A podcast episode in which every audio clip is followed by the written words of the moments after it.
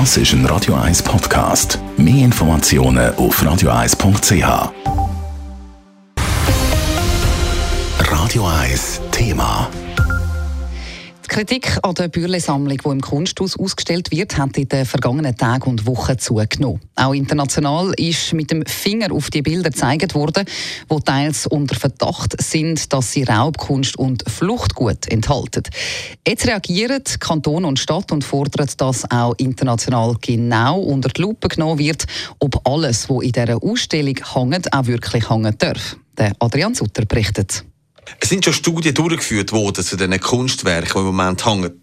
Die Frage ist aber nur, ob das Kunsthaus und auch die Bühler Stiftung vielleicht ein bisschen abspielen, was in dieser Sammlung wirklich hat. Es geht um bisschen mehr als nur Picasso, Rembrandt, Monet und Van Gogh. Der Waffenhändler Emil Georg Bürle ist im Zweiten Weltkrieg einerseits zum reichsten Schweizer geworden, weil er den Nazis Waffen verkauft hat. Dann hat man Leute in Notsituationen ausgenützt und von ihnen günstig Kunst abgekauft, die viel mehr Wert hat. Bei vielen Werken ist es schwer, um den Kontext herauszufinden. Und darum braucht es auch internationale Hilfe, betont Regierungspräsidentin Jacqueline Fehr. Forscherinnen und Forscher sind sich gewöhnt, dass sie eben auch ihre Arbeiten überprüfen lassen durch die ganz große internationale Forschungsgemeinschaft.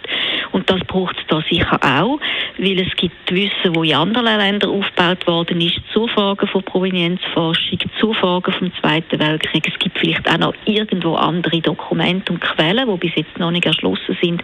Die ehemalige Bergier-Kommission, die die Rolle der Schweiz im Zweiten Weltkrieg untersucht hat, ist zum Schluss gekommen, dass die aktuelle Situation bei der Bürle-Ausstellung ein Affront gegenüber potenziellen Opfern von Raubkunst. Und man hat am Wochenende darum die Stadt und den Kanton aufgefordert zu handeln.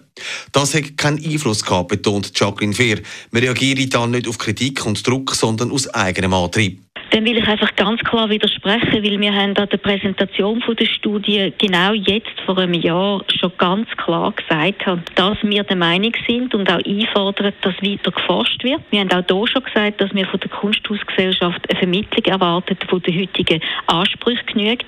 Und wir haben auch hier schon gesagt, dass wir von der Stiftung Bürle erwartet, dass alles offengelegt wird. Aber man wird den Eindruck eben nicht ganz los, dass sowohl die Bürle-Stiftung wie auch das Kunsthaus da ein bisschen auf die Bremse gestanden sind.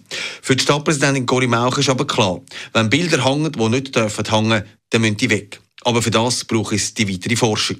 Was man nicht kann, ist einfach aufgrund von Behauptungen, sage ich jetzt mal, da irgendwie aktiv werden. Sondern das Entscheidende ist, dass man sehr fundierte und auf der, wirklich im Einzelfall fundierte Untersuchungen und Forschungen macht. Und dann gegebenenfalls muss Konsequenzen ziehen.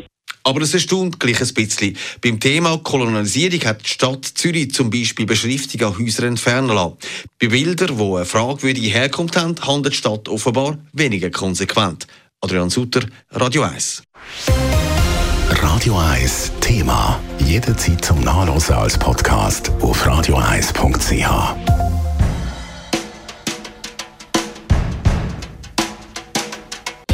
Radio 1 ist Ihre Newsender. Wenn Sie wichtige Informationen oder Hinweise haben, rufen Sie uns an auf 044 208 1111 oder schreiben Sie uns auf redaktion.radio1.ch.